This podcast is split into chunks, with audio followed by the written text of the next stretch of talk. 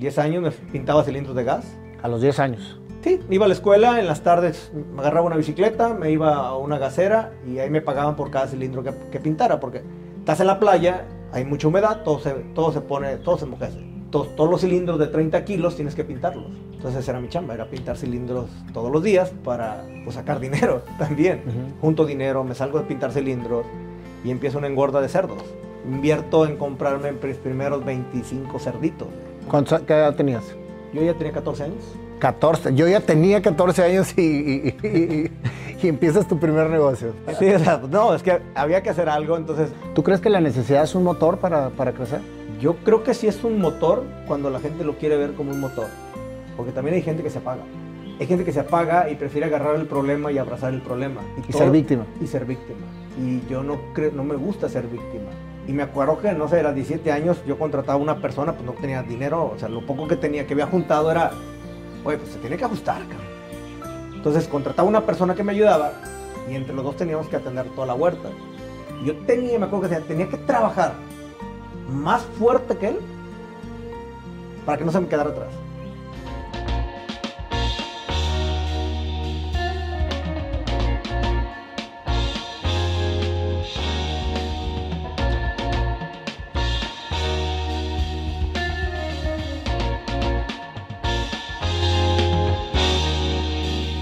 Mi querido Armando, un honor tenerte en este programa el día de hoy. Desde hace mucho que, te- te- que tenía ganas, que quería invitarte, etcétera, y no se había dado. Qué padre que, que- que se dio que vinieras a Monterrey y que estamos aquí en el programa. Al contrario, gracias por invitarme y por ser parte de todo esto que has creado. Eso es bueno. es un honor para mí estar aquí, de hecho. Muchas gracias, hermano. De hecho, estábamos platicando que yo estuve en un live contigo el año pasado, ¿verdad? En, en abril. Antes, antes de, que, de, de que, de que detonaras toda esta, todo este proyecto tan bonito que estás haciendo, Armando, que admiro mucho y, que, y que la verdad lo estás haciendo muy bien, ¿eh? te Gracias, felicito. Pues Armando, háblanos de ti, porque yo te veo en redes, te conozco por todo lo que has subido. Sé que eres un, un empresario eh, con, con mucha experiencia en el tema de importación, de hacer negocios en- en internacionales. Pero ahorita quiero saber quién es Armando. Armando desde su niñez. Armando, ¿cómo vivió Armando? ¿En dónde naciste? Platícanos de Armando la persona. Mira, bueno, Armando, Armando González nace en un pueblo que se llama Cibotlán, Jalisco. Eh, es, es una comunidad pegada a Colima. Es la- la- el pueblo, la ciudad que divide Co- Jalisco con Colima. Soy, soy de ese pueblo. eh, pues ahí, de ahí es toda mi familia. Eh, ¿Cuántos hermanos tienes? somos cuatro, soy el segundo, yo. Este, dos hombres, dos mujeres prácticamente. Y pues bueno, yo crecí en ese pueblo, vengo de una familia ganadera, agricultora, si la quieres ver así, en escala, en pequeña escala. Este, y pues nací, nací en ese medio, nací en todo el medio de lo que es el agro. me- la verdad que es algo que me apasiona mucho, me gusta mucho también. Eh, y la verdad que, pues, ¿qué te puedo decir? Parte de lo que es Armando es parte de lo, todo lo que viví. ¿A qué jugabas cuando eras niño, Armando? Fíjate que me tocó la época donde pues había que jugar en la calle bien padre, ¿no? Eh, donde era la famosa La Traes, la famosa Los Quemados, Chinchilagua, todo eso. o El sea, Chinchilagua, Chinchilagua claro. para arriba, se cae mi borra, no la valgo, ¿te acuerdas de eso? Ah, sí, claro. O sea, todos esos juegos, eh, obviamente, pues me tocaron, o sea, fue, a mí fue una, fue una niñez muy padre. Eh, ¿Cuál eran, ¿Cuáles eran tus fantasías de niño? O sea, ¿sabes que todo niño juega en, en su mundo y se imagina cosas y lo emocionan cosas? ¿Qué era lo que te emocionaba lo que, lo, lo que, lo que tú imaginabas haciendo? Fíjate que, híjole, yo me imaginaba siendo una persona diferente a lo que se vive en mi pueblo. Eh, me gustaba mucho lo que hacía, pero no me gustaba mucho dónde terminaba. Eh, es un pueblo que vive de dos o tres cosas nada más. O, o- o tienes agro, o te dedicas a cultivar algo, o trabajas en la presidencia municipal, o eres maestro. No hay, no hay industria, no hay nada, entonces es, es un mundo muy chico, de muy po- poca, a lo mejor, expectativas, también porque... Porque no para mucho- todos hay. no para todos hay y, y- y es muy limitado, entonces te acostumbras a vivir en ese mundo. Digo, yo no conocía eh, otro mundo que no fuera el de mi pueblo, entonces yo, yo veía nada más que qué vivíamos. Me encantaba lo que vivía, porque desde niño siempre me llevaron a ordeñar vacas, entonces eso, eso me, me, apasionaba, o sea, el ir y, y estar con, pues, con las vacas, el llevarlas a cuidar, porque había que irlas a cuidar en caballo y llevarlas. Y Qué eso, padre, una vida, una vida de rancho. es una vida 100% de rancho donde me- es algo que a mí en lo personal me sigue llenando mucho. Me llena mucho. Sé también que pues no hay mucho futuro a veces, o porque la gente tampoco no lo busca. Pero realmente... Pero dependiendo cuál es el futuro. Lo que pasa es que muchas veces para esa gente lo que vive es lo que quiere vivir. Y es lo que le da, la- le apasiona vivir. Entonces muchas veces, digo, te lo digo porque tú me decías, yo soñaba con ser algo diferente. Sí. ¿sí? Y eso es precisamente lo que despierta la expectativa del ser humano hacia recorrer paralelamente un mundo en el que le tocó vivir. Es correcto. Entonces muchas veces para la gente que está alrededor de ti, ese es su mundo y eso es lo que ellos quieren y viven toda su vida feliz ahí. Pero los que se desprenden de ese tipo de, de situación son los que empiezan a, a recorrer otro tipo de mundo, ¿no? Y es, Es correcto. a lo que voy con esto, Armando, es que hay mucha gente que nace en un pueblo y que se queda en el pueblo y es feliz en el pueblo toda la vida. 100%. Y hay gente que tiene expectativas de salirse y es, es, no tiene nada que ver que hayas nacido en un pueblo para salirte y hacer lo que puedes hacer en el mundo. Estoy de acuerdo también en ¿Me eso. explico? No, estoy de acuerdo. Yo creo que no hablo de infelicidad. Yo creo que la gente es feliz. No se necesita a veces dinero para ser, para ser feliz. Eh, creo que con poco lo puede ser. Yo quería buscar el mundo, un mundo diferente, el mundo que veía a veces en la tele, porque tú veías un mundo en la tele, pero vivías otro. Entonces yo quería ver por qué ese mundo. Eh, digo, no tuve la oportunidad a lo mejor de salir a ni- fuera de un rango de 200 kilómetros, yo creo hasta los 18 años. Entonces mi mundo era, era lo que veía, lo que tenía a mi alrededor. Era lo que yo, yo creía que era, era el mundo. Eh, y, es, y es complicado porque cuando te das cuenta que hay mucho más allá de lo que tú ves, pues obviamente el panorama cambia. Vas, vas mucho más allá. O sea, la tele te ayuda en ese entonces porque no había, pues no había otra cosa más que la tele. O sea, era radio, tele, no había internet, no había nada de eso. Entonces era, era la manera de que uno podía aprender cosas nuevas. Y por podrías asomarte a un mundo exterior. Sí, o sea, libros pues, contados, ¿no? O sea, libros ibas a una biblioteca y pedías el E580 y te lo traía una, una señora. O sea, no había, no había esa oportunidad que hay hoy. O sea, no Hijo, me tienes... acuerdo, me acuerdo de fichas bibliográficas, ¿era? No, ¿cómo, Sí, cómo claro. pedías los libros? Con fichas, ¿no? Con fichas, era una fichita. O tenías tu biblioteca en tu casa, en las famosas enciclopedias que todos los papás compraban porque tú tenías que investigar. O sea, no había La tablet. Es correcto. ¿Cuál tablet? ¿Cuál YouTube? ¿Cuál, o sea, ¿cuál Google? ¿Eh? Nada. O sea, era, era todo manual. Entonces, dijeron por ahí, es lo que había y, y todos nos adaptamos, pero sabía que había otro mundo. ¿Cuándo sales tú del pueblo? Yo me salgo del pueblo a estudiar en la carrera. Yo quería estudiar O sea, te ingeniería. aventaste hasta la prepa en el pueblo.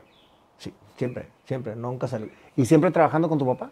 Fíjate que no siempre trabajando con mi papá. Eh, trabajamos en todo el tema del agro. Hubo por ahí un tema en el agro. Este, fallece mi abuelo. Y al fallecer mi abuelo, eh, nos dimos cuenta que tenía hipotecado el rancho y cosas así. Eh, en ese momento, mi papá entra y quiere rescatar las cosas. Hipoteca también la casa de nosotros y mi papá pierde su empleo. Entonces, pues estamos perdiendo todo.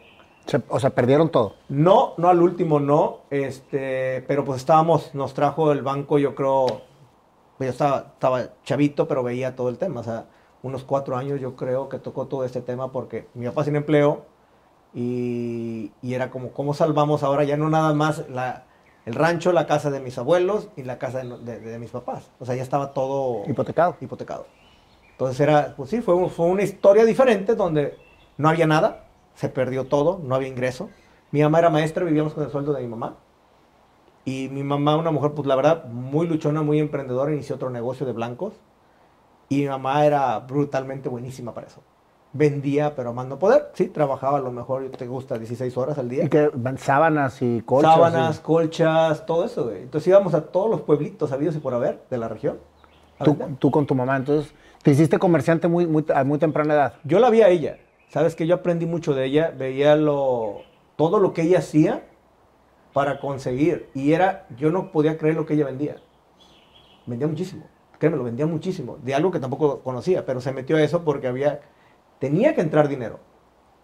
Tenía o sea, la necesidad fue lo que, lo que orilló a tu madre a empezar a emprender. Empezó a emprender, eh, pues tampoco era como que había mucho dinero porque era para pagar. Hay que pagar deudas. En ese momento pues no había dinero, entonces tenía que trabajar yo también. Entonces yo me fui a trabajar, eh, creo que a los 10 años me pintaba cilindros de gas. A los 10 años. Cilindros de gas en una gasera, eso es lo que me dedicaba durante cuatro años. ¿Y estudiabas a la vez? Sí, iba a la escuela, en las tardes me agarraba una bicicleta, me iba a una gasera y ahí me pagaban por cada cilindro que, pintara, porque estás en la playa, eh, entonces hay mucha humedad, todo se, todo se pone, todo se enmojece. Todos, todos los cilindros de 30 kilos tienes que pintarlos. Entonces era mi chamba, era pintar cilindros todos los días para pues, sacar dinero también. Entonces durante cuatro años hice, hice toda esa, esa chambita en lo que también las cosas iban iba agarrando su ritmo. Todo iba agarrando otra vez un ritmo, ¿no? Entonces fue un proceso. Me enseñé quizás, trabajo desde muy chiquito porque en el rancho siempre me gustó. Nunca lo vi como un trabajo, la verdad. Para mí era diversión, ir a, ir a las vacas, ir para mí era como un juego. Eh, después supe que era trabajo, pero para mí era como un juego. Y donde empecé con el tema de los, de los cilindros, bueno, ahí sí ya sabía que era un trabajo y que recibías un sueldo. Y que recibía un sueldo y con eso ya. ¿Cómo se vivía la situación alrededor de tu familia en una etapa tan difícil? Porque pues estaban obviamente con la presión de que le debían a los bancos, tu mamá, que a lo mejor nunca había trabajado en, como, con lo que estaba trabajando, empezó a trabajar, tu papá sin chamba, eh, tú, tú pintando cilindros. ¿Cómo era el ambiente familiar? Muy tenso. Mm, o sea, como son las cosas, muy tenso. Era, pues no era padre el, el, hecho de, pues obviamente cuando faltan las cosas, pues todo, todo, todo se maximiza. Había pues quizás muchas peleas, había todo lo, que te puedas imaginar, ¿no? ¿Por qué? Pues porque estaban tras de nosotros. O sea, había mucha presión por parte de los bancos, era demasiada presión. Entonces era, oye, ¿qué onda? Oye, no se encontraba trabajo. Oye, mi papá se fue al, campo, se fue al campo, puso una engorda de, de becerros, no le fue bien tampoco. Entonces, quería avanzar y era dos pasos para atrás. Entonces, lejos de ganar, ¿por qué? Pues porque ahora ya sé por qué no, porque el precio tú no lo, tú no lo pones, te lo pone el mercado. Entonces, si cuando tú tienes la engorda y ya está lista, el precio bajó, pues ni modo, es lo que hay. No puedes controlar un precio del mercado, sobre todo el tema del agro. Entonces, en ese momento, pues íbamos pasos para atrás en vez de avanzar. ¿Y, tu mamá luchando para abrir la brecha? Sin parar sin parar, sin parar, sin parar, sin parar ningún día. Para adelante, para adelante, para adelante, para adelante. Entonces era, era, eran dos. Entonces era una presión activa. Porque había mucha presión, pero había actividad. Porque cuidado cuando hay presión y no hay actividad. O sea, porque se vuelve una guerra interna y, no entra por ningún lado. Entonces, digo, todo eso te lo pregunto, Armando, porque es lo que conecta precisamente con la persona que eres tú en estos momentos. Sí, a final de cuentas, yo creo que son cosas que te marcan y donde viene un antes, un después, ¿no? Siempre va a ser así.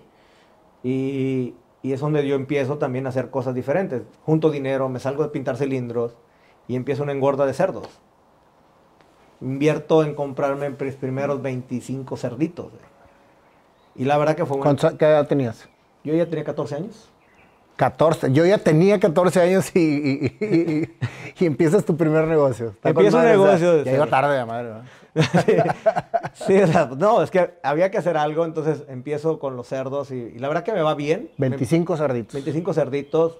En cuatro meses los llevé a casi 90, 100 kilos. ¿Tú crees que todo, toda esa iniciativa nació por lo que le aprendiste a tu madre?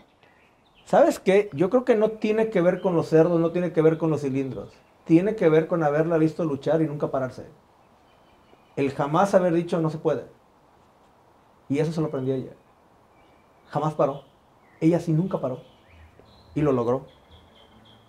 Entonces, ver eso de alguien tan cerca como es tu mamá, está cañón. Qué importante es la imagen de los padres hacia los niños cuando estamos creciendo, ¿no? La verdad que yo no lo, a lo mejor no lo asimilé en el momento. Ya hasta después empiezo a asimilar muchas cosas y te das cuenta de qué es lo que pasa, de qué es lo que hay atrás y el qué es lo que hace también que tú te impulses no lo vemos porque a lo mejor no, tenemos todavía esa, capacidad, esa edad de poder verlo o poder, asimilarlo. Pero fíjate, Armando, cuando los padres caen en crisis, regularmente tratan de esconder la crisis en la casa. Y los hijos crecen en un mundo completamente irreal. Así es. Y hay una doble o triple tensión en los padres por no estar confabulados en la familia para poder sacar adelante un proyecto familiar. Porque finalmente es un proyecto familiar. Entonces, cuando tú traslapas toda la situación hacia la familia y les dices, estamos en una crisis, podemos perder todo, está hipotecado todo, empiezan a salir las grandes ideas y empieza a bajar la presión hacia una sola persona y la responsabilidad la agarra la familia completa, aunque sean niños, aunque sean chavitos. Qué importante es que los padres sean claros con los hijos y les hablen el idioma que les tienen que hablar para salir todos adelante. Y ahorita está pasando en todo el mundo, brother. O sea, por eso es bien importante. Todos los empresarios traemos una situación muy presionante ahorita y los ejecutivos o empleados de empresas de la misma manera porque no hay trabajo. Exprésenlo. Oye, vamos a hacer una, en conjunto un plan, ¿no? Que fue pues algo de lo que viste. Oye, pues hay que jalar, hay que jalar y sale tu mamá al, quite. Oye, tu papá no paró y pues uno y otro y se tropezó. Y el chavito de 14 años ya pensaba que iba tarde para comprar 25 cerditos. Sí, o sea. Fíjate qué, interesante, ¿no? Sí, es, a final de cuentas lo que buscábamos era cómo, cómo vamos a crear algo, cómo recibo un dinero extra, güey. Y, yo no sabía que era el emprendimiento, o sea, no sabía hasta después, o sea, yo lo que quería ponerlo en gordizo. Yo pensaba en la, engorda que me diera ganar algo. O sea, no sabía que era emprendimiento, obviamente. Y lo hice durante casi tres años, eso, o sea, con, cerdos, con cerdos, con cerdos, con cerdos, con cerdos. Hasta que junté dinero. Y ya fui ahora sí al campo, a cultivar. Y ¿Mm? ya me meto como a los 16, 17 años a cultivar ahora sí ya cosas. O sea, ya me meto y ya me presta un amigo una hectárea y siembro chile jalapeño, después jitomate y después así me voy. Empiezo a... ¿Y nunca dejaste de estudiar? No, jamás dejé de estudiar. No, no, no, eso sí nunca lo dejé. Terminé la prepa. Yo quería ser ingeniero agrónomo. Por eso, por eso te aventaste hasta la prepa en el pueblo y no te saliste antes, porque con, con la intensidad que traes, brother, este, yo creo que te hubiera salido desde los 10 años del pueblo si no hubiera habido una necesidad interna. Puede ser, digo, se dieron muchas cosas, yo creo que, eh, y digo, a veces qué bueno que se dieron, ¿Tú crees que la necesidad es un motor para, crecer? Yo creo que sí es un motor cuando la gente lo quiere ver como un motor. Porque también hay gente que se apaga. Hay gente que se apaga y prefiere agarrar el problema y abrazar el problema. Y, ser víctima. Y ser víctima. Y yo no, creo, no me gusta ser víctima. Y, digo, soy una persona, y hoy lo, veo desde, desde chico, que soy una persona que le gusta retarse mucho. Eh, el pleito casado es conmigo. 100% es conmigo y siempre trato de ir, decir, puedes, puedes, puedes, puedes, puedes. A veces es bueno, a veces quizás no tanto, pero sí peleo mucho conmigo mismo. O sea, en el aspecto de que tienes que conseguirlo, tienes que conseguirlo, tienes que conseguirlo. En el agro, eh, el trabajo es físico, es muy duro. Y me acuerdo que, no sé, a 17 años yo contrataba a una persona, pues no tenía dinero, o sea, lo poco que tenía, que había juntado era, oye, pues se tiene que ajustar, cabrón. Entonces contrataba una persona que me ayudaba y entre los dos teníamos que atender toda la huerta. Y yo tenía, me acuerdo que tenía, que trabajar más fuerte que él para que no se me quedara atrás. Qué importante es eso. Porque muchas veces tú etiquetas y das órdenes y la madre y estás sentado a que las cosas se hagan y así no es la vida de, del, empresario, ¿no? Tienes que estar como, como, como en las batallas de la antigüedad que el rey tenía que ir al frente del, del ejército es que no podía con la famosa frase de no se puede. Entonces yo tenía que ir más, tenía que dar más. O sea, y había que colgarte la bomba, había que colgarte el saco de fertilizante, lo que fuera, teníamos que hacerlo. Entonces no podía, él decía, es que para andar al ritmo está, está pesado. Sí, pero si yo no estuviera al ritmo, necesitaría más gente para poder sacar y no tenía dinero para hacerlo. ¿Tú querías ser ingeniero agrónomo por todo lo que viviste en el rancho? Sí. Sí, porque estuve metido mucho en temas de agro eh, y me di la oportunidad de, a lo mejor de, estar metido ahí, ¿no? Entonces lo primero que se me venía a la cabeza era ingeniero agrónomo. Sin embargo, querías ser un ingeniero agrónomo fuera del pueblo. Yo no quería estar ahí, yo quería sacar producto fuera del pueblo. Yo no quería, porque yo tuve la experiencia de un día quebrar también en un negocio de chiles Porque no hubo precio, se cayó el precio. Y no entendía por qué, con tanto esfuerzo, con tanto que entregabas, no iba a ser negocio. Si diste el 300%, ¿por qué no era negocio? O sea, no estaba en ti. ¿Dónde estaba? En el precio que rige el mercado. Y tú no puedes ir contra eso porque no lo controlas. Entonces estás en el negocio equivocado. Justo. Que muchos no se dan cuenta porque se aferran a, a vender chiles. Es correcto. Aunque sí existen caminos para controlar el precio, pero el camino es fuera de México. O hacer un proceso al producto para con- tú controlar el precio. Entonces, yo quería, quería ser diferente en ese aspecto y quería ser ingeniero agrónomo. Pero la universidad, para estudiar la carrera, estaba más lejos y no había dinero. Y lo único que me quedaba cerca eh, era ser contador público. Fíjate nada más. Entonces fuiste contador público porque no había nada más que podía hacer. porque era mi segunda opción, no era mi primera opción. Entonces me fui a estudiar la carrera de contador eh, Por estudiar. por estudiar. Real, sí, lo tengo que decir, por estudiar. Posteriormente le encontré el gusto, porque al final de cuentas siempre vas a encontrar el gusto a las cosas. Y, me impresionó bastante la carrera, me gustó. Te soy honesto, los primeros, yo creo, seis semestres, era pásala, nada más. No me gustaba, pásala, pásala, pásala, pásala. Y luego viene un cambio, eh, después del, sexto, séptimo semestre, donde me inscribo a un diplomado de algo, defensa fiscal, creo. Y ahí, ahí viene un cambio, un- me- así como que me dan un madrazo en la cabeza y dices, güey, ¿qué onda? Porque voy a ver una persona que la verdad explicaba tan bien que no podía creer cómo en ese curso había aprendido más que en la escuela. ¿Y no crees que es- era la motivación que traías en el momento? Yo creo que cada uno aprende lo que quiere aprender. Y es el momento. Sí. justo. y es el Y momento. es el momento. Y en ese momento me encontró, me, digo, me encontré a lo mejor y, y- y me, me surgió toda la parte la curiosidad de, de aprender toda esa parte. Me metí de lleno. eh, me metí a estudiar mucho tema de leyes. eh, me, me sabía hasta la ley de ISR en ese momento. ¿Por qué? Porque me gustaba, empecé a ver muchas cosas que a veces no veían los maestros. Y me empezó a gustar. Y me empecé a meter. Y de ahí dije, ok. Me acuerdo que mi sueño era ganar 12 mil pesos mensuales. Ese era mi sueño. Eres obsesivo. Sí. Ese era mi sueño. Quiero 12 mil pesos mensuales. Con eso me da para pagar una mensualidad. Me da para pagar una casita. Y vivir. Porque seguía pensando en el pueblo. O sea, yo iba a estudiar a Manzanillo y me regresaba todos los días. Ibas y venías. Yo venía. Pero seguía mi mente estando en el pueblo, güey. Entonces, era una vida, 12 mil pesos, imagínate, era, era, era como tener una clase media bien en el pueblo. Porque pues, el, el nivel de vida es más bajo. El el- la calidad de vida, el costo, todo es más barato. Y ahí empieza a conectar que querías ser diferente a las cosas que se hacían. Sí. ¿eh? Entonces decías 12 mil pesos y me salgo, ¿no? Y ya está bien. O sea, era, era como conformismo, ¿no? En ese entonces. Pero yo quería, yo en ese, detona mucho el puerto de Manzanillo, en ese entonces, estando estudiando, detona mucho el puerto. Eh, empiezan a llegar unas terminales nuevas y eh, empieza a hacer ruido China y cosas así, que pues, no sabíamos nada de eso. Y decidí meterme a un diplomado de comercio, sin saber nada. ¿Ya habías terminado la carrera? No, estaba en la carrera. Pero pues como era lo que había por el puerto, y me acuerdo que me decía mi papá, pues, para que encuentres chamba, aquí en el pueblo no hay. Encuéntrate una chambita ya.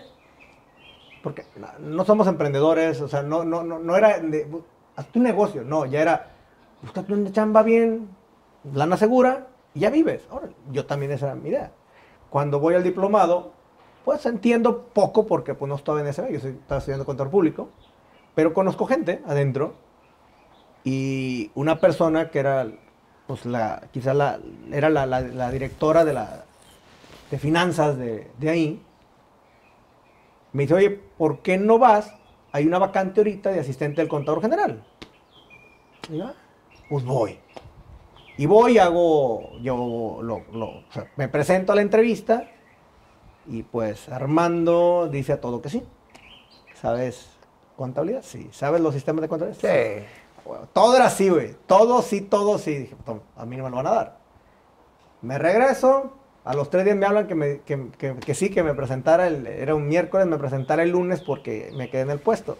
Y yo, no manches, güey. ¿Y ahora No cómo le voy a hacer, No sabía nada de contabilidad. Entonces, ¿Y cuánto te ofrecieron? yo tenía un sueldo ahí de 2.800 pesos mensuales. Todavía te faltaban. No, no, no bueno, me costaba ni para vivir, pero era, era, era empezar. Pues sí, o sea, no sabía nada. Me, me acuerdo que tenía una- un primo que es contador público. Le hablé, güey, necesito que Un me curso enseñes intensivo. intensivo de aquí al domingo, güey. Órale. Ya me fui, aprendí dos, tres cositas, rápido ahí, y ya, ya empecé a trabajar ahí. Y te desarrollaste. Estando ahí, la verdad que me va bien. Bueno, entro, eh, fue complicado porque mi jefa era muy, muy dura. Por ejemplo, hacer contabilidad, me acuerdo que hacía, hacía 100 pólizas al día y me regresaba 99. 99 me la regresaba yo, vuelve a hacer. Yo, no manches. Entonces mi reto era, voy a hacer que no me regrese ninguna. Pues hice que no me regresara ninguna y posteriormente me va bien ahí, me ascienden a un puesto más a los seis meses. Entonces ya de ganar 2.800 ya me voy a 7.000. Ya me- más cerca No, de los hombre, 12. Ya, ya, ya, ahora sí ya vamos los bien. 12. Entonces ahí empiezo a trabajar y empiezo a ver controles aduaneros, cómo funciona un puerto, y me empieza a gustar. Y la que fue mi jefa, que era la contadora general según agencia oral, y me dice, oye, ¿por qué no te vienes conmigo? Dije, no, pues me acaban, de- me acaban aquí de subir el puesto, o sea, me están pagando más. Me dijo, te doy 12 mil pesos y te vienes. Yo, Ah. no. Dije, es lo que busco. Fíjate nada más el poder de creer, güey. O sea, quiero ganar 12 mil pesos mensuales. ¿Ok? Ahora hazlo. Soñar, creer y creer. Ahora hazlo. Entonces, al momento en que tú decides hacerlo, empiezas a trabajar no con los 12, con 2,800 y luego con 7. Y de repente, ¿qué pasa? Llegan los 12, güey. Llegan los 12. ¿Por qué? Porque lo creíste. Lo quería, lo buscaba, y me lo ofrecieron, y me fui. ¿Y te gustaba realmente o fue algo que fuiste adquiriendo? Fíjate que me apasiona mucho lo que hago. Siempre le encuentro el sentido a las cosas. Siempre me apasiona. Siempre le tengo que encontrar el sentido del por qué y me, hago que me apasione. Siempre. Y estando ahí, empiezo a conocer el mundo de la agencia banal y digo, no manches, aquí hay una oportunidad de negocio brutal. Empiezo a hacerlo ahí, empiezo, me empieza a ir bien en la agencia banal. Al año, no sé, al año yo creo que estar en la agencia banal, le hablo con el agente banal y le digo, vengo a renunciar. Digo, no, pero ¿por qué vas a renunciar? Le digo, no, quiero que me des la oportunidad de irme de freelance, sin un sueldo. Quiero irme a vender. Me dijo, no manches, Armando. O sea, dije, ¿cuánto me das? Porque dan comisiones, ¿no? Si eres freelance, te dan una comisión. Me dijo, Armando, si tú vendes, te voy a dar el 50% de las utilidades. Yo, no manches. ¿50%? 50%. Consigo una cita en la Ciudad de México, no sé cómo, Y vendes. yo nunca había salido, no había ido a la Ciudad de México. No conocía, no- nunca había salido de un rango de 200 kilómetros. Agarro mi, mi- mi mejor vestimenta, ¿no? La de gala. Y siempre digo que es un pantalón kaki, Dockers. Una camisa negra de seda, güey. O sea, imagínate, camisa negra de seda, pantalón kaki, y me voy en Primera Plus y me voy a la Ciudad de México. Ahí voy. Pero no en Primera Plus de Aeroméxico, güey, sino en Primera No, Plus de, el de- camión. Ah, el camión. Me voy Eso en un sonó, camión. dije, ay, cabrón, metió Primera y la en No, el en los camiones. Me voy en un camión, obviamente, llego a las 5 de la mañana a la Ciudad de México. Yo no, no sabía, pues que los climas eran diferentes. Llego a la Ciudad de México con camisa de seda y a 5 grados, cabrón. Pues no, pues yo vengo, o sea, iba de playa, calorón, llegas a la Ciudad de México, 5 grados, 5 y media de la mañana y no, hombre, pues de la fregada me va, o sea. Me imagino. O sea, pues no, o sea, me tronaban los dientes del frío, o sea. En ese momento digo que voy, compro un café eh, que vendían ahí, no hombre, o sea, me quemé el hocico, güey. O sea, estaba hirviendo el café. Entonces ya no traía nada, ya andaba todo, la cita era hasta las 9, pues era aguantar el frío, ya me quedé ahí. Fui a la cita, yo ya no, yo ya no ganaba, o sea, no tenía sueldo, realmente había dejado todo. Dejaste los 12 mil, Dejé los 12 mil que habías soñado tenerlos. ya no tenía nada. Me acuerdo que había juntado dinero y había dado mi enganche para comprarme un carrito. Fui y retiré el enganche, porque con esto voy a vivir en lo que consigo clientes. Eh, y llego a la Ciudad de México, real. Me acuerdo que estaba, entré a la, la salita donde eh, iba a la cita. Iba a una empresa de lácteos. Y fue de, güey, dalo todo. No hay otra oportunidad. Dalo todo. Entro a la reunión. Eh, dentro de la reunión, pues yo tenía 22 años, 23 años. O sea, creo que di lo mejor. Eh, me salen dos cosas, una cosa buena y una cosa mala. Cierro el cliente. El cliente me iba a dar casi 35 contenedores por mes. Era muchísimo, era muy bueno. Pero le di un crédito de un millón y medio sin contar con un peso yo. Y luego. Pues, happy problem. sin contar con un peso. ¿Y, y, tu, y tu, la, em- la empresa a la que les... No me iba a dar nada. No te iba a dar No, nada. no tenía dinero. Yo salí con un crédito de- otorgado de un millón y medio de pesos. Este, cerré el cliente. Sí, o sea, me vengo, me regreso preocupado, ¿cómo le voy a hacer? Y en ese momento yo conocía, a- tenía una conocida que le empecé a llevar es que la contabilidad y sabía que tenía dinero, pero era prestamista. Y fui con ella. Y le dije, me prestó a una tasa del 7% mensual. 7% mensual, güey. Qué barbaridad, güey. 7% mensual. El millón y medio. El millón y medio. ¿Y? Pues empecé con el cliente. Y empecé, el cliente me daba a ganar aproximadamente como unos, no sé, ponle 5 mil, 6 mil dólares mensuales y yo tenía que pagar 3 mil 700 dólares de puros intereses mensuales. Entonces empecé a jugar, pero a final de cuentas terminaba ganando dinero. ¿Sí me entiendes? Más de los 12 mil. Ah, ya o sea, me quedaban arriba de dos mil y tantos dólares ya de ganancia. Órale. O sea, entonces empiezo a jugar, empiezo a llevar un control muy estricto de los dineros para jugar un poco con eso. Entonces sí sirvió la contabilidad. sí sirvió la contabilidad. empiezo a jugar. Entonces ahí es donde yo empiezo a jugar. Cada día le empiezo a pedir menos porque la ganancia yo ya no me la quedaba. Yo, la, yo la, la usaba para pedirle menos, pedirle menos, pedirle menos, pedirle menos, hasta que dejé de pedirle dinero. Hasta que generé el millón y medio. Ese mismo cliente me da la oportunidad de, oye, pues si ya me dejan mis contenedores, tú tráemelos a Celaya. Ah, perfecto, güey. Déjame ver cómo le hago. Yo, uy, tengo que comprar un camioncito, güey. Y mamá tenía un Jetta que lo tenía, casi no lo usaba. Y le dije a mi mamá, ¿no quieres ser mi socia? Dame el Jetta. No, ¿cómo que me lo va- Dame el Jetta. Total, fue una plática con ella, pleito y todo lo que tú quieras. Al final me da el Jetta. Y el Jetta lo entrego de enganche para comprar un tráiler modelo 82 viejito. Y me aceptan, el tráiler me costaba 260 mil pesos. Entrego el Jetta, me lo toman en 100 mil.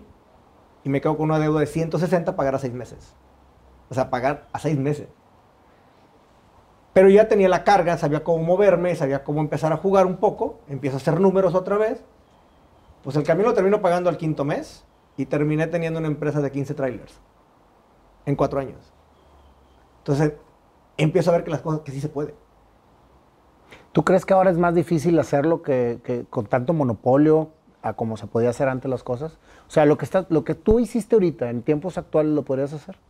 Yo creo que se puede, porque yo creo que todo está en que la gente quiera y que obviamente la gente esté dispuesta también a, llev- a, a ser estricto en lo que debe de Sí, hacer. porque sí, son diferentes épocas, pero son situaciones similares. O sea, tuviste que endeudarte, tuviste que pedir un prestamista, tuviste que llevar un control muy exacto de los números. Se habla mucho ahorita de hacer dinero sin dinero. Realmente yo lo hice. Jamás tuve un peso. Yo nunca tuve un peso. Creo que se puede. Todo está en que quieras y que sepas controlar tu entorno. Y, lo, y puedes llegar. A final de cuentas llegas. O sea, ahí me di cuenta que realmente el mundo era diferente y que se podían hacer muchas cosas. O sea, ahí empieza a cambiar toda, todo mi mundo. O sea, ya empiezo a, o a generar más dinero. Claro, hice cambios en mi vida muy drásticos. Dejé todas mis amistades. Me enfoqué en el trabajo porque quería hacer cosas, quería ser diferente. ¿Cómo controlas tu entorno? Pues soy estricto en mi entorno. O sea, si quiero algo, soy paciente. Voy. No quiero rápido. Si se puede rápido, qué bueno. Si tarda, espero. Yo creo que aquí te faltó algo que me imagino que lo tienes muy bien, que es la claridad. Hacia dónde realmente quieres llevar tu objetivo para poder realmente controlar tu entorno. Sí, y, y tampoco lo descubrí en ese momento. O sea, hasta después empiezo a conocer más del mundo. Empiezo a querer más, me empiezo a meter mucho más en temas de negocio. Empiezo a ver cosas diferentes, que esa es la parte que creo que pudiera decir que puede ser buena. El querer siempre ver algo donde la gente a veces no lo ve y tratar de avanzar. Después de eso, te digo, a mí el agente banal tenía seis meses que cerré ese cliente y me invita a ser su socio. O sea, yo realmente nada más estuve de empleado dos años, tres meses. Desde ahí ya no volviste a ser empleado. No, porque él me invita a ser su socio por todo lo que estaba generando ya con esos clientes. Ahorita hay un problema muy fuerte en la juventud con la paciencia. Todos lo quieren rápido, todo lo quieren fácil, creen que todo es como, como se los dicen en la tele y en las redes sociales.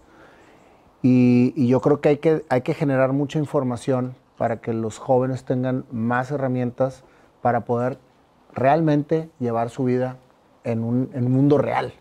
¿Estás de acuerdo que todas las redes y todo lo que está haciendo ahorita la situación hacen que el joven se vuelva un ser que vive en una fantasía? Está 100%. muy cañón. 100%. Y creo que hay cosas muy buenas en las redes, pero hay cosas muy malas también. ¿Creen que puede ser millonario de la noche a la mañana? Y sabemos que no. O sea, hay años, hay experiencia atrás. Le digo, hay algo que no vas a poder quitar. Para ir de 0 a 100 necesitas experiencia. Y la experiencia se gana a través del tiempo. Para eso se requiere tiempo Y paciencia. y paciencia. O sea, no es Y humildad. no lo quiero mañana. O sea, a ver, no existe. No, no existe. Yo creo que hay que, hay que ir poco a poco, hay que ir construyendo cosas. Y, y las cosas solas yo creo que se van presentando. Yo creo que para mí jamás fue buscar el dinero, fíjate bien. Eh, el dinero cae solo. Siempre va a caer solo. Pero tenías un objetivo claro, que era lo que necesitabas para vivir. Que eso es lo que yo le digo a la gente. Ten claridad en lo que necesites para vivir. Y eso es lo primero que tienes que solventar. Lo demás, como tú dices, viene por añadidura. Pero cuando no tienes ni lo básico, güey, Ah, no, ¿sí? ya caes en una situación tan compleja porque todo, todo lo magnificas. Entonces dices, yo, y, y saqué una cápsula precisamente de esto. La gente llega angustiada porque necesita ganar más dinero, güey. ¿Qué es más dinero? Más dinero no es nada. Ponle una cifra clara y ya no es más dinero. Ya es un objetivo claro con un plan de acción para, para lograrlo. Pero la raza, güey, es, es que necesito más dinero. Es que necesito más dinero. ¿Para qué? Pues No, no es más, no hay, o sea, ¿qué es más dinero? No hay más un- dinero puede ser un peso, diez pesos, mil pesos o, o lo que sea. Ten claridad. Entonces, lo que acabas de decir es muy cierto. Ten claridad en lo que realmente necesitas para vivir y de esa manera vas a poder lograrlo y caminar hacia donde, hacia donde te lleve el destino en el sentido de los negocios.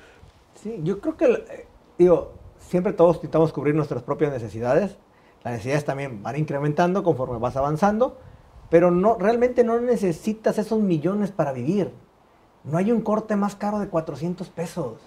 ¿Cuál es la diferencia de un buen corte de uno de 400 a uno de 2000?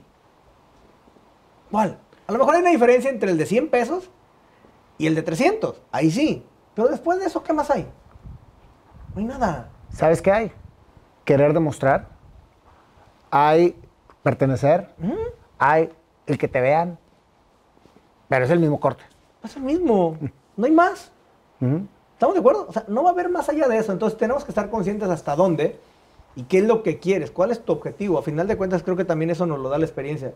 Y es parte de lo, por ejemplo, esto que estamos haciendo, el hecho que me invites tú el día de hoy, tú estás haciendo algo interesante. Porque estás haciendo que la gente vea historias que les ayuden a cambiar. Y no hay nada atrás. Pero ¿qué te llena? Es la satisfacción de saber que estoy ayudando. Ujú. Estás, dejando ayudando, algo. dejando, estoy dejándole algo a la gente. Y no tiene que ver con dinero. Estamos de acuerdo. Es ayuda. ¿Por qué? Porque llega un momento donde todos estamos en cierta, en cierta paz que decimos, no necesito más, no necesito menos. O sea, estoy bien. ¿Qué más puedo hacer? ¿Qué puedo dejar yo a cambio? Y eso es lo que se trata ahora. Creo que hoy es el juego. El juego es empezar a darle a la gente. La- lo que me preocupa es si las nuevas generaciones van a hacerlo. ¿Sabes cuál es uno de los problemas también que veo muy fuertes, Armando? Hablando de las nuevas generaciones, todo lo que nos influyen las redes sociales en el consumismo. O sea, la gente trabaja para consumir, 100%. no para vivir, para consumir, para tener esto, para tener lo otro, para, para, para cambiar de carro, para... Es consumismo. En vez de trabajar para vivir y después tener la posibilidad de consumir. Pero estamos al revés. güey. Primero se quieren comprar un carro que no se pueden comprar con el hecho de, de comprar el carro. ¿Sí? Yo le digo necesidades pendejas. Perdón, Sí. pero sí es. Creo que no lo necesitas para vivir, pero nos hemos creado esa parte de decir la mejor bolsa, güey. Los mejores zapatos. güey. ¿Para quién? Para el güey en las redes sociales que la trae. Nada más. Y que dice, mira, la ¿Te hace mejor persona? No, a nadie. Yo creo que ahí, ahí es, parte de fundamental el saber qué es lo que quieres. Yo tenía un sueldo siempre, siempre he manejado con un sueldo. Ese sueldo me da para vivir, me queda claro. Y creo que si he logrado poco mucho es porque siempre vivía con ese sueldo y nunca agarraba más. Yo lo que quería era crear algo diferente. Siempre pensé en crear algo diferente. Entonces, todo lo que, lo que juntaba, todo lo que tenía, era para hacer más, hacer más, hacer más. No sé si negocios, la vida me llevó a China. Y en ese momento también cambian muchas cosas. Pero, a ver, empezaste a trabajar en la agencia aduanal y luego te volviste freelancer de una agencia aduanal Ujú. y después te volviste transportista y logística ya de propia. Entonces, ahorita el negocio de Armando, ¿cuál es? Ok, en ese momento que me convierto freelance, pues me- en ese momento también regreso de freelance y me, me, me hago socio de la gente oral. Él me invita a ser su socio. Entonces duré nada más seis meses de freelance, porque después de los seis meses ya fui socio de él, Porque le estabas vendiendo muy bien. porque estaba vendiendo muy bien. Y en ese momento levantamos muy bien esa agencia oral, movíamos bastante contenedores, creo que como fácil unos 12 mil contenedores por mes. O sea, éramos la agencia número 2 en Manzanillo en movimiento de carga, éramos muy buenos. Pero la agencia aduanal empieza también a llegar toda la, la competencia, como todo lo que pasa hoy. Los ciclos de vida de los negocios a veces no son largos.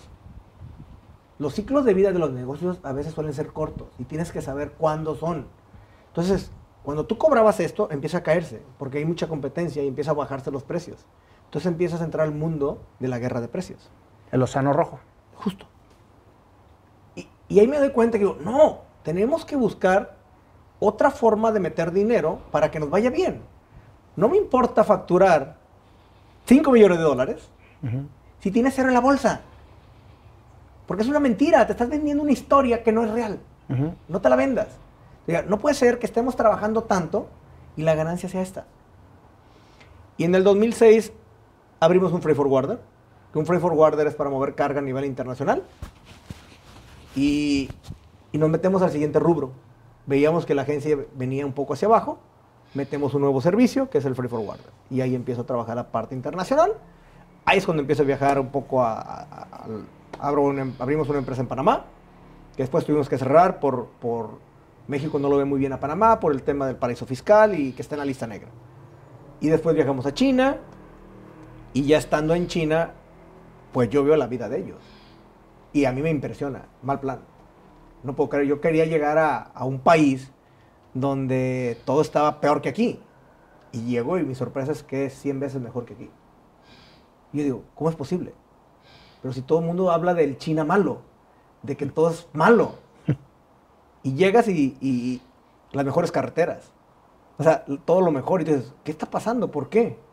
Y empiezo a estudiar mucho el modelo de negocio de ellos, empiezo a ver cómo... Empiezo a estudiar lo bueno. Lo malo no me interesa. Empiezo a saber cómo funcionan, qué es lo que hacen, por qué, por qué están creciendo tanto, por qué pueden tener esos precios, por qué nosotros no. Y empieza a interesarme mucho el mundo de ellos. Y ahí es donde empiezo a crear más negocios con ellos. China ya, era- por ese entonces ya viene con un detonante muy fuerte a nivel mundial. Eh, viene comiéndose a todo mundo. Eh, En ese entonces era el número, la potencia número 4. En tres años tumbó a todos y se posicionó en la 2. Entonces, yo digo, ¿por qué si ellos pueden? ¿Por qué nosotros no? Como país es complicado, porque aquí nuestro futuro es cada seis, cada seis años. Cada presidente que entra quiere cambiar las cosas y poner su huella, pero le da en contraste a todo lo que viene atrás. Y lo que ellos hicieron es hacer planes a 50 años. Y el plan no cambia, lo mejoran. Lo mejoran, lo mejoran, lo mejoran, lo mejoran, lo mejoran. Y eso es lo que hace que un país avance tanto. Entonces yo digo, ¿por qué no agarro ese modelo de negocio y lo empiezo a poner a los mismos, ese modelo de negocio que tiene China y lo implementamos en nuestros propios negocios? Planes a más largo plazo. Y empiezo a hacer cosas diferentes. Abro una empresa en Hong Kong. eh, y empiezo, esa empresa la creo porque también creo que el Free Forwarder empieza a tener mucha competencia después. El ciclo de vida vuelve, vuelve a llegarle su, su tiempo y dices, otra vez vamos por precio, no me gusta. Digo, me voy a meter al negocio del trading, productos. Y, y por eso abrimos la empresa de Hong Kong y empezamos a hacer toda esta parte. Entonces, la vida me ha permitido conocer el comercio internacional de inicio a fin, desde una terminal portuaria hasta la venta de productos. Y ahí me, pi- me- me- me doy cuenta de que un negocio internacional funciona diferente. Y no porque tenga cosas diferentes, no, es porque su margen de utilidad es diferente. Al margen que te da a lo mejor un negocio local. Y yo digo, ¿por qué puede ser esto así? Y ahí es donde empezó a indagar mucho más y jamás puedo llegarle a un precio que ellos tienen por el modelo de negocio que manejan. Digo, hay que aprovecharlo. Empiezo a aprovecharlo, empiezo a generar también varios negocios, varios negocios propios primero, y veo que funciona. Y digo, ¿por qué la gente no puede saber de esto? Y eso es lo que hacemos hoy. Enseñarle a la gente que hay más allá de lo que todos podemos ver. Sí, porque te volviste, te volviste finalmente un tutor virtual. O sea, toda la, porque yo te sigo desde que empezaste con este proyecto y todo tu, contenido es precisamente tips y, información para que la gente entienda más los mercados internacionales. Estás muy enfocado en los mercados internacionales. Sí, digo, ahí, terminé mi expertise. Mi expertise está, está hoy en ese rubro. Pero, pero fíjate qué interesante, hermano, que ese niño que soñaba en la infancia con hacer cosas diferentes, con salirse, ¿sí? Que creció en un entorno de, agricultura y que quería ser ingeniero agricultor, que estudió por, por necesidad de una contaduría pública, se volvió su core business o su base estructural sobre todo lo que, es, lo que emprendiste posterior. O sea, a lo mejor si hubiera sido ingeniero agricultor no estuviéramos ahorita platicando. Puede ser. ¿Cómo la, la, vida da un, da un giro y va conectando cada una de las piezas para ir logrando el objetivo por el que veniste al mundo? O sea, ahorita tú estás siendo un portador de información para que la gente que te escucha tenga herramientas para desarrollarse. Que fue lo que en su momento tú no tuviste. Es correcto. ¿Verdad? Entonces, ahí es donde precisamente empieza a conectar todo. Y, yo te veo, te, te, veo en tu programa muy realizado, con mucha pasión, cómo expresas las cosas, cómo las pones de manera clara, muy a tu estilo de cómo es. O sea, así hablo, así soy, y al que le guste, le guste, y al que no, pues que no me siga, ¿verdad? es definitivo. Sí, así es. Pero son puras cosas positivas para que la gente que ahorita está en los pueblitos o en donde te vean, tengan una herramienta para poder lograr su sueño. Yo, yo, yo creo que el mensaje es claro. Y creo que es el mensaje de, de muchas personas que también tú has entrevistado. El que quiere llega. El que quiere siempre va a llegar pero hay que quererlo de verdad, hay que quererlo de aquí para adentro, no de aquí para afuera. Porque cuando lo quieres para adentro es complicado porque va a doler, no va a estar fácil. Ahí hay que estar dispuesto a pasar por todo eso para lograrlo y llegarlo. Pero tú soñaste de niño, sí. creíste y, finalmente creaste, que esa es mi frase que siempre uso. Soñar, creer y crear. No las puedes separar, porque si las separas no haces nada. No haces nada. Te quedas, te quedas estancado. Quería algo diferente, quería una vida diferente, quería saber que había un mundo diferente. Hoy me doy cuenta que existe. Hoy no nomás que, que existe. Hoy quiero decirle a la gente el por qué existe, el explicarles, el entregarles, entregarles parte de lo que nos costó aprender, parte de lo que sabemos, para que la gente lo pueda también digerir. Y creo que hoy, hoy es, esa es parte de nuestra tarea, el decir, y no me importa de dónde vienes. No, o sea, yo creo que ya no es el punto de dónde vienes. El punto es qué le puedes entregar a la gente. Tú cómo puedes aportarle a la gente. Y hoy, créemelo, es algo que me apasiona estar ahí. No sabía que tanto me iba a gustar esto, pero es un cambio drástico el hecho de estar en redes sociales, porque cambia, cambia todo tu entorno, cambia la manera de hacer negocios también, porque también es cierto, pero cambia la satisfacción más grande no es estar en la red. La satisfacción más grande es cuando recibes un mensaje de alguien que te dice, oye, muchas gracias porque gracias a ese video hice esto. Oye, gracias porque a esto cambié esto. Eso no lo paga nada. No hay dinero que te pague eso. Se llama realización. Y esa es la verdad, eso tienes esa parte que dices, no manches, güey. Qué fregón. Hoy puedo decir, es algo que no sabía que iba a pasar, como todo lo que hemos hecho, pero qué bueno que, qué bueno que se presenta. No sé dónde termine, honestamente no lo sé, me gusta lo que hago, me gusta lo que estoy haciendo hoy, pero siempre me ha gustado lo que he estado haciendo. Y creo que, porque me decían, oye, ¿y, lo, y, qué pasaría si esto lo hubieras hecho a los 30 años? Y yo, ¿sabes qué? Como dicen todos, ¿no? El tiempo, los tiempos de Dios son perfectos. Porque quizás a los 30 años no tendría la experiencia que tengo el día de hoy para aportársela a la gente. Y no hubiera sido lo mismo.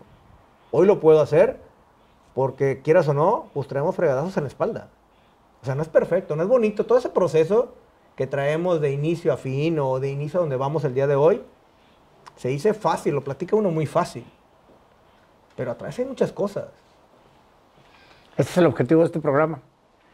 Que la gente conozca todo lo que hay detrás Sí. para lograr lo que está ahorita precisamente Sí, hay, hay- hay quiebra de negocios, hay, hay, este, hay muchas cosas. ¿Te casaste algún día o no? Claro, soy casado. ¿Eh? Tengo ¿Y cómo que- 17 años de casado. ¿Qué, qué, qué papel jugó tu familia dentro de todo este, este entorno de, de Armando? Yo creo que fue fundamental porque yo me casé a los 26 años eh, y mi enfoque fue directamente ahí. Jamás me salí del enfoque. Fue mi familia siempre el enfoque. Y todo lo hice en torno, en torno a ellos. Yo no necesito nada realmente. O sea, yo trabajo para hacer que estén bien. Ese es, mi- ese es mi motor, si lo quieres ver así. O sea, tengo mis hijos. Tengo mi hijo de 14 años, mi hija de 12 años. Y pues son mi motor, a final de cuentas. O sea, es algo que está ahí.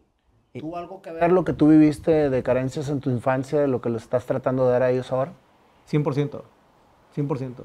O sea, hoy este, mi reto es también, y no nada más dar, porque también quiero que ellos den. Porque creo que no en dar está, está todo. Es- creo que es un error que, que a veces creo que cometemos y lo hemos cometido, yo lo he cometido también, en querer dar más de lo que, de lo que, de lo que debemos de dar, porque también deben de enseñarse a cómo crear. ¿Y cómo creas hijos sin necesidades cuando lo tienen todo? Es difícil. Es difícil este, crearlo. Este, estoy tratando, obviamente no somos expertos en educación, me queda claro. Pero sí estoy tratando, por ejemplo, con mi hijo en que se empiece, empiece ya de, a emprender. ¿Cuántos años tiene tu hijo? 14. ¿Qué hacías tú a los 14? No, yo andaba en friega. Justo, y se lo digo. Digo, ¿Tuviste ya- tu primer negocio? Sí, sí, sí. O sea, yo ya a ese, a ese nivel, a ver, yo, yo agarraba el tractor y andaba, andaba rastreando. Sin embargo, no se los puedes echar en cara, pues, es otro entorno. y es otra vida, situación. es otro mundo, son tiempos diferentes, me queda claro. Eh, no es el mismo trabajo de antes al trabajo de hoy, pero sí creo que más allá de hacerlas, de quererle dar todos a los hijos, es, creo que no está bien. Y aparte no viven en el rancho. No, no viven en el rancho. Oye, ¿y tus papás? Mis papás eh, viven los dos. viven Sacaron, ¿Perdieron o no perdieron el Nada. rancho? Na- no perdieron no nada. perdieron nada. Fíjate qué bonita, qué bonita historia, güey. O sea, porque es una historia de lucha, de angustia, depresión y de logro. no se perdió nada. Todo se, se conservó. Al final de cuentas fue un trabajo. Mi papá después consiguió un buen trabajo. Y eso también empezó a ayudar a que las cosas fueran más rápido. Y pues se logró el ¿Y tu objetivo. mamá sigue con su negocio de blancos? Fíjate que ya no. Mi mamá ya lo dejó, pero duró muchos años con él. Eh, ya mi mamá dijo, ya estoy cansada. Ya no quiero. Eh, se jubiló de ser maestra. Posteriormente siguió con el negocio. Hasta que dijo, ya. Ya es demasiado. ¿Le Este, pagaste su dieta? De hecho fue mi socia. sí. Ella fue mi socia del tráiler. Ese tráiler este, se convirtió. Después, por ejemplo, mi papá se vino a trabajar conmigo. Él trabajó conmigo en los camiones, porque ya teníamos 15 trailers, entonces ya mejor vente conmigo. ¿Y lo sigues teniendo todavía ese negocio? Fíjate que ese negocio no, ese negocio lo vendimos. Eh, cuando yo empiezo a generar varios negocios, es un negocio que te quita mucho tiempo, es de estrés y es un negocio de capital. Yo ya empecé, empecé a entender muchos temas de negocios y empecé a capacitarme también mucho en temas de negocios. Y yo tenía la oportunidad de generar muchos negocios que para mí, yo les llamo negocios de cabeza y negocios de capital. Y dije, me enfoco en los negocios de cabeza. Los negocios de cabeza son aquellos donde no tengo que invertir mucho dinero para generar algo. Un tráiler te cuesta una lana. Entonces en ese momento, aparte de que me generaba mucho problema, eh, que el federal, que el tránsito, que esto, que lo otro, que un accidente. Entonces, yo ya tenía otros dos negocios al, al- al lado. Entonces digo, ¿dónde le quieres apostar? El negocio ya no estaba cuidando. ¿Necesitas meterte al 100 para cuidarlo? El negocio del transporte sí te, sí te demanda. Y decido mejor este, dónde quería poner mi tiempo. Porque es un problema de tiempo. Quieres tanto a la vez que no te das cuenta que estás matando tu tiempo. Fue un momento donde ya estaba full, donde por querer a lo mejor abarcar tanto, se me estaban saliendo todo de control. Y decidí... ¿Cuánta gente le pasa eso, no? El desenfoque. Híjole, yo creo que muchos por querer ir muy rápido a veces. Por querer comernos el mundo.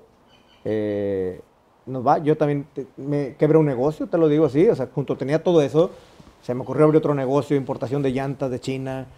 este, me, fue, me iba muy bien. Eh, hasta que te das cuenta que, que era el banco de muchos clientes, porque empiezo a dar mucho crédito. Y no, por más que vendía, pues al final de cuentas no había retorno. Todos iban en créditos, toda tu utilidad iba en créditos, créditos, créditos, créditos. Claro. Hasta que al final trone ese negocio.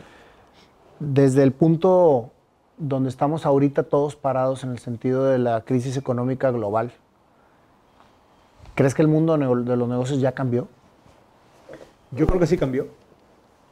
Yo creo que se movieron muchas cosas.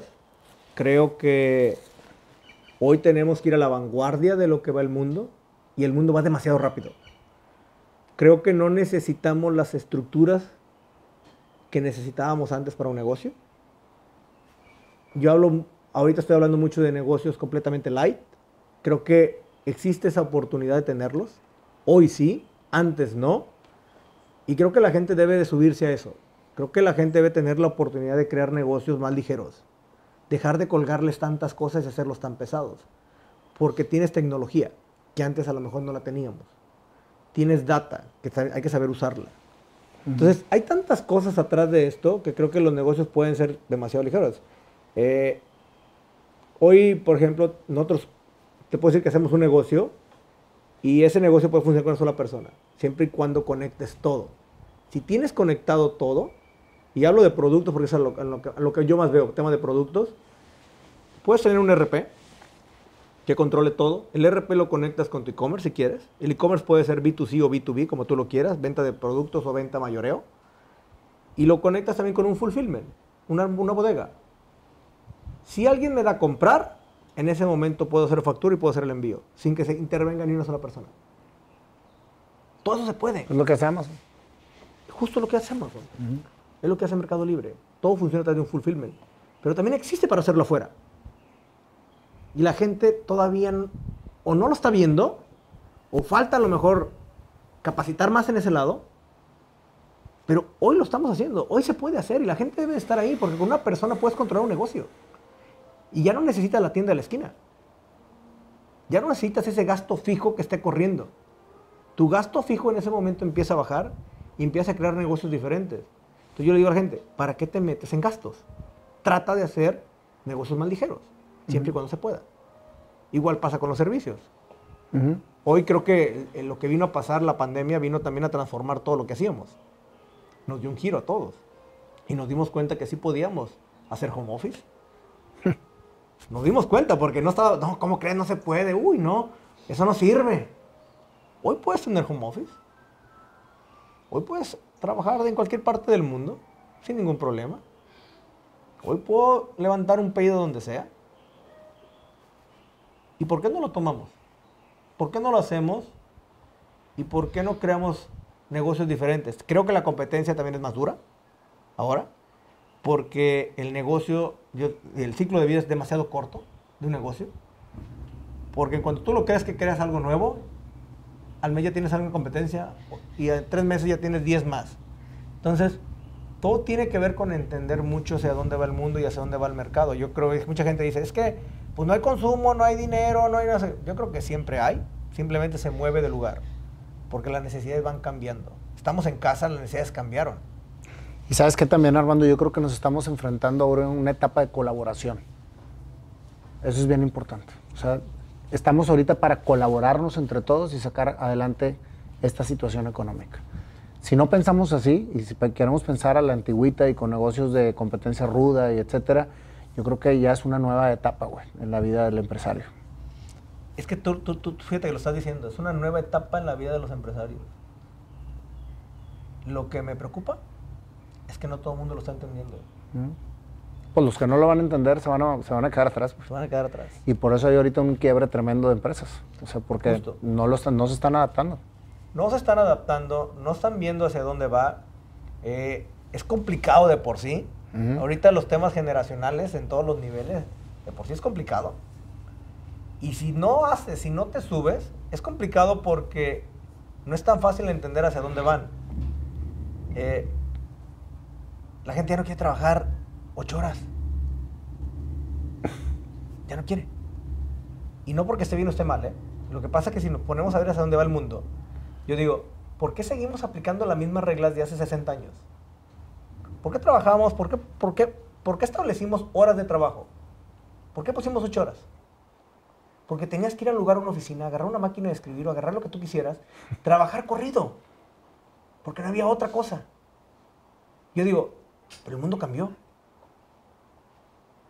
El mundo es diferente. ¿Realmente necesitamos esas ocho horas? Porque antes era trabajo duro de tiempo. Hoy creo que es eficiencia, productividad, objetivos y metas. Si una persona a mí me la consigue en dos horas, cuando, ¿para qué quiero ocho?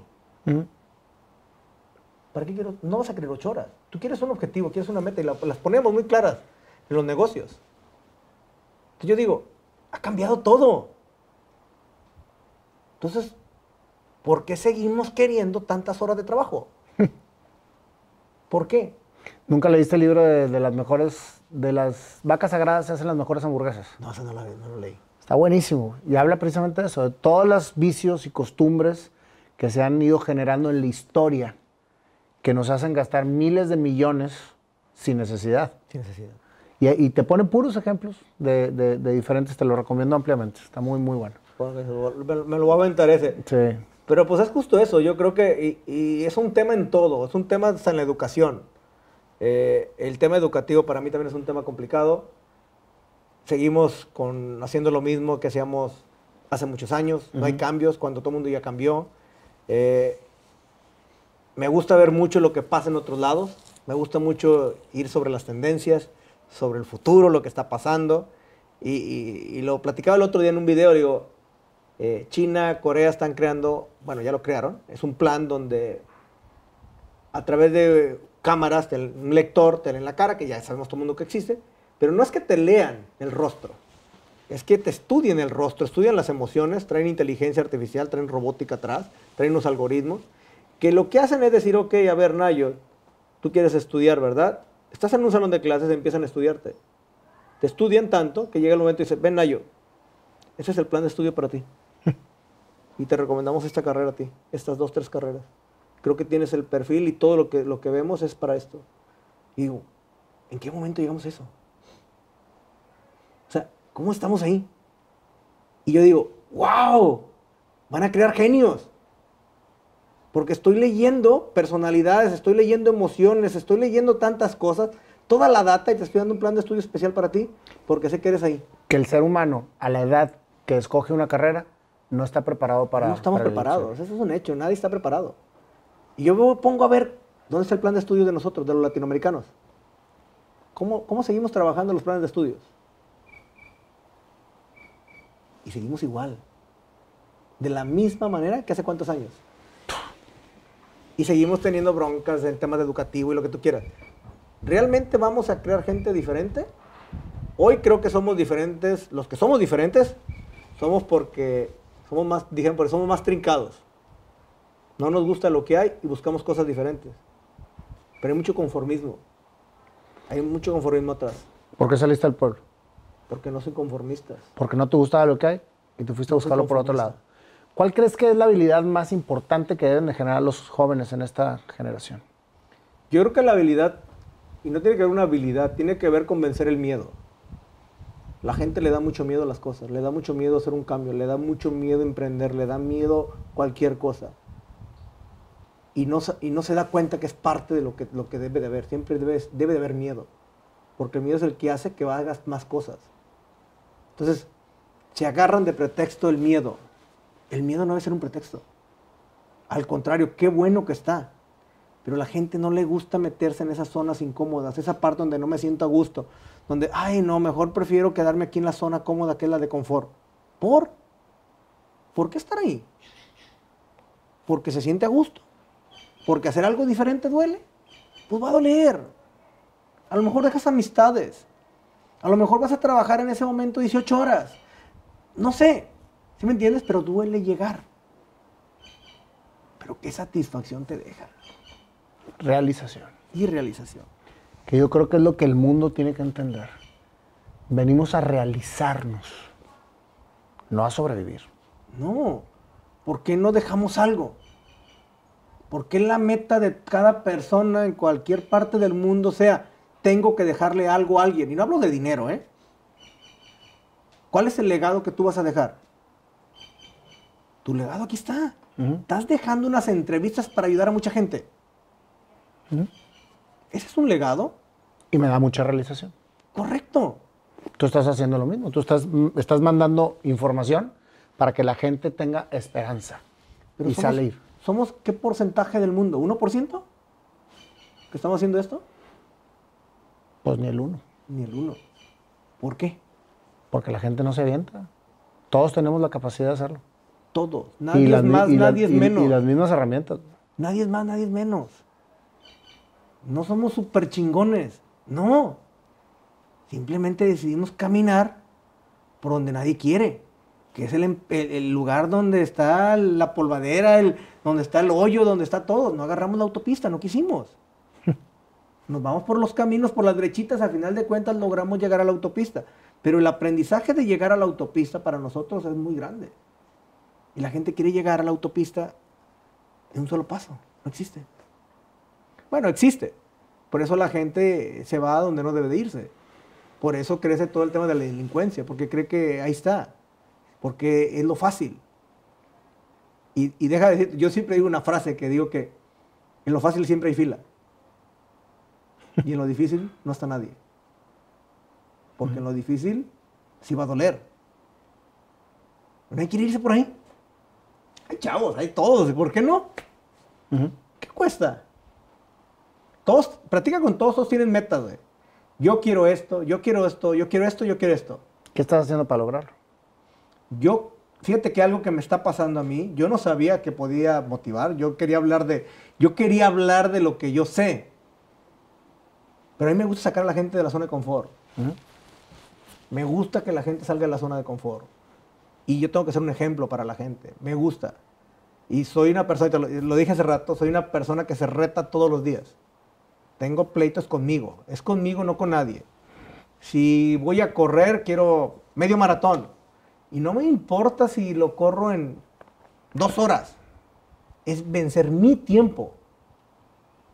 Yo quiero mi tiempo. Voy contra, con- contra, contra mí. Nos gusta la bici montaña y me gusta el enduro y el trail. Y dices, oye, ya no estás tan chavito para andar en eso.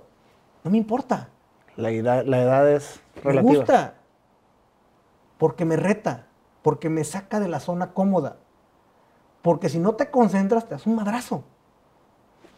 Entonces, los chavitos a veces, o la misma gente no tan chavos, no quieren darse madrazos.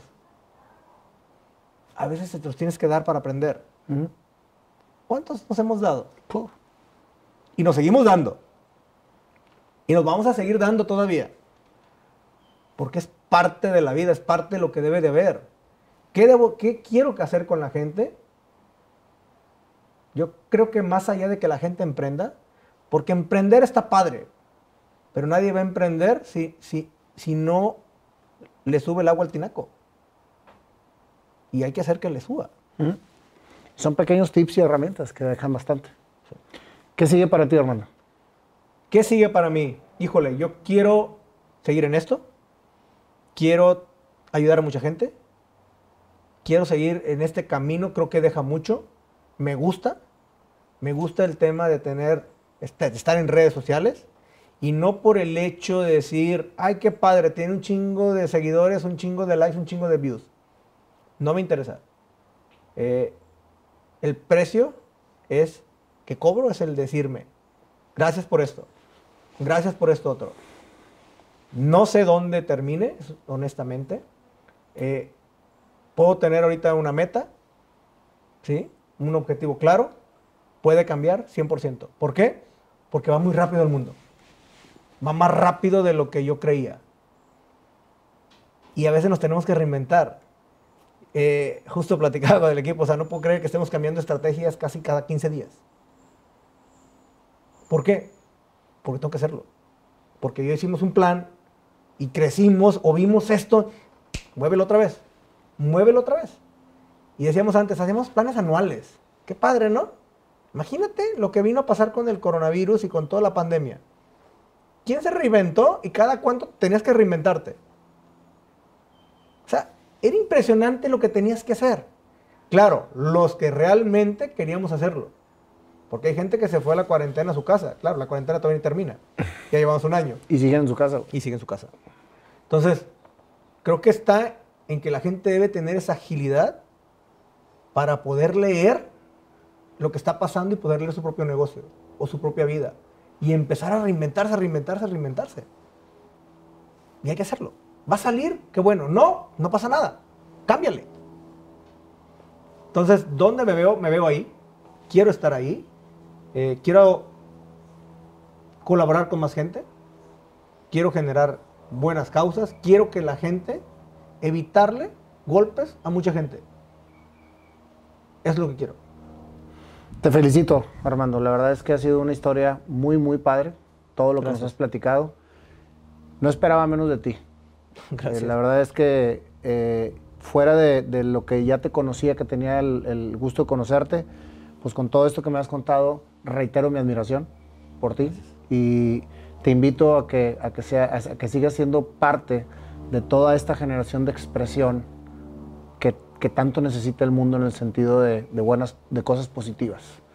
Así que muchísimas gracias y pues ahora vamos a cerrar como siempre cerramos el, el, el programa con tu canción, que es la canción, es la canción que tú mismo hiciste en este, en este momento.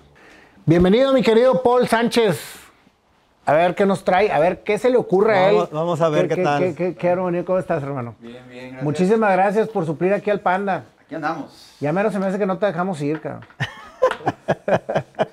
Oye, pues aquí con Armando, ¿qué, qué, ritmo se te ocurre, güey? Pues, ¿cómo describirlo? Pues vamos a ver. Tú échale, vamos, vamos a que fluya.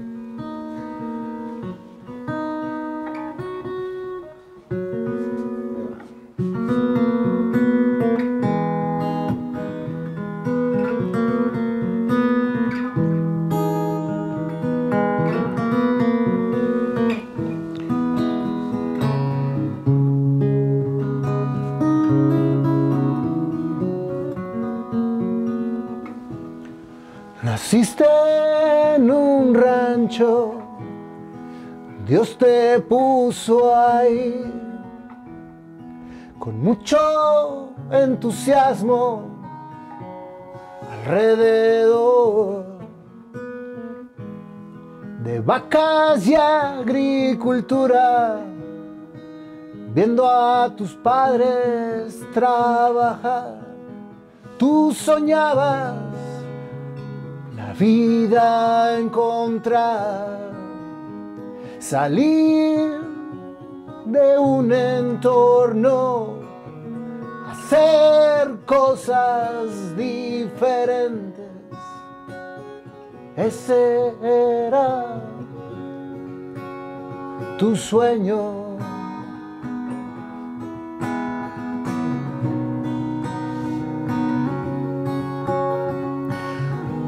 Las cosas se empezaron a complicar. Armando empieza a trabajar. Congruente con la situación, viendo el ejemplo de tu madre, guerrera sin parar y en conjunto todos a trabajar. A tus 14 años, tu primer negocio emprendiste. Pensabas que ya era muy tarde.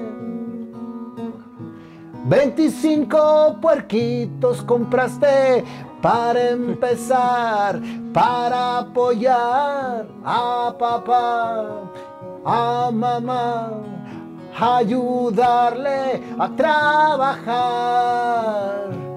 Armando, despertaste, los sueños empezaste a ser realidad.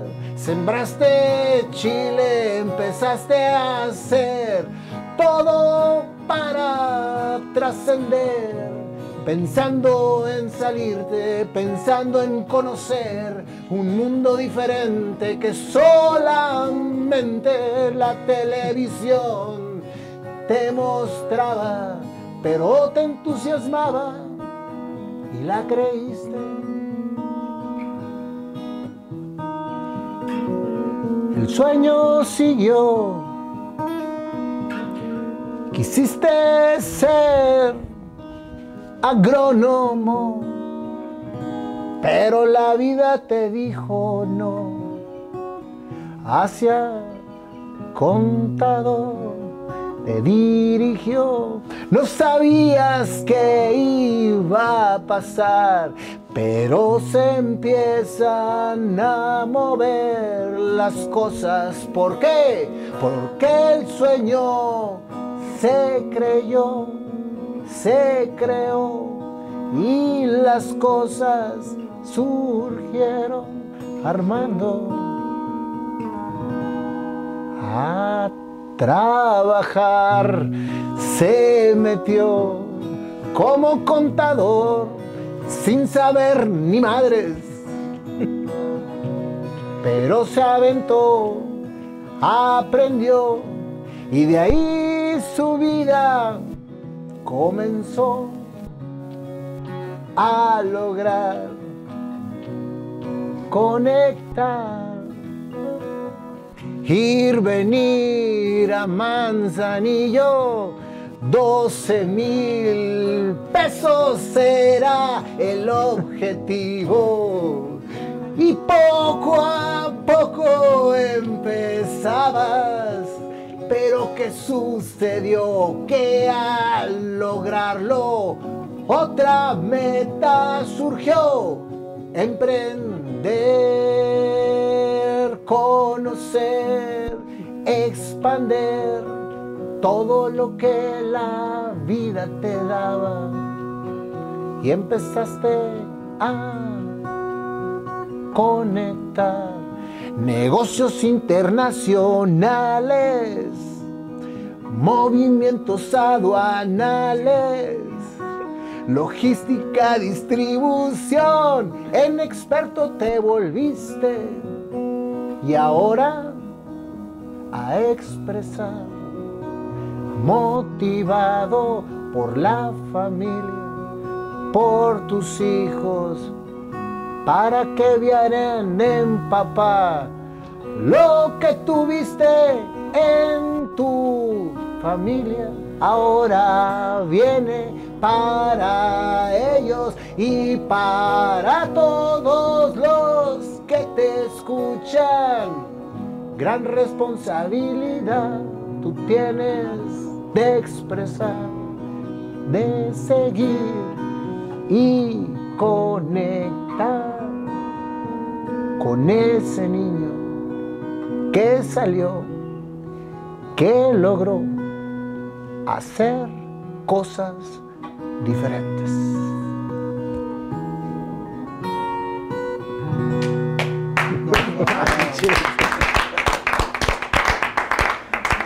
Con todo el corazón, mi querido Armando. No inventes. No, tú No, inventaste. felicidades a los dos, Tú fuiste, el, está tú- cañón. tú fuiste el que creaste ¿Qué, esta canción. qué- qué habilidad. Mis respetos. Muchas gracias. No, y aquí mi querido Paul, la verdad. No, no, no, no, está, está cañón.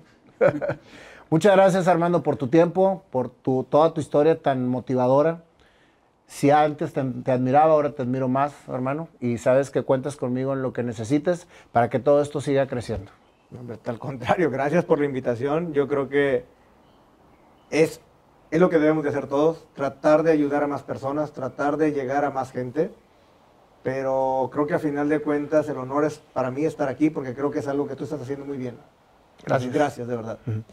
Gracias a ti, hermano.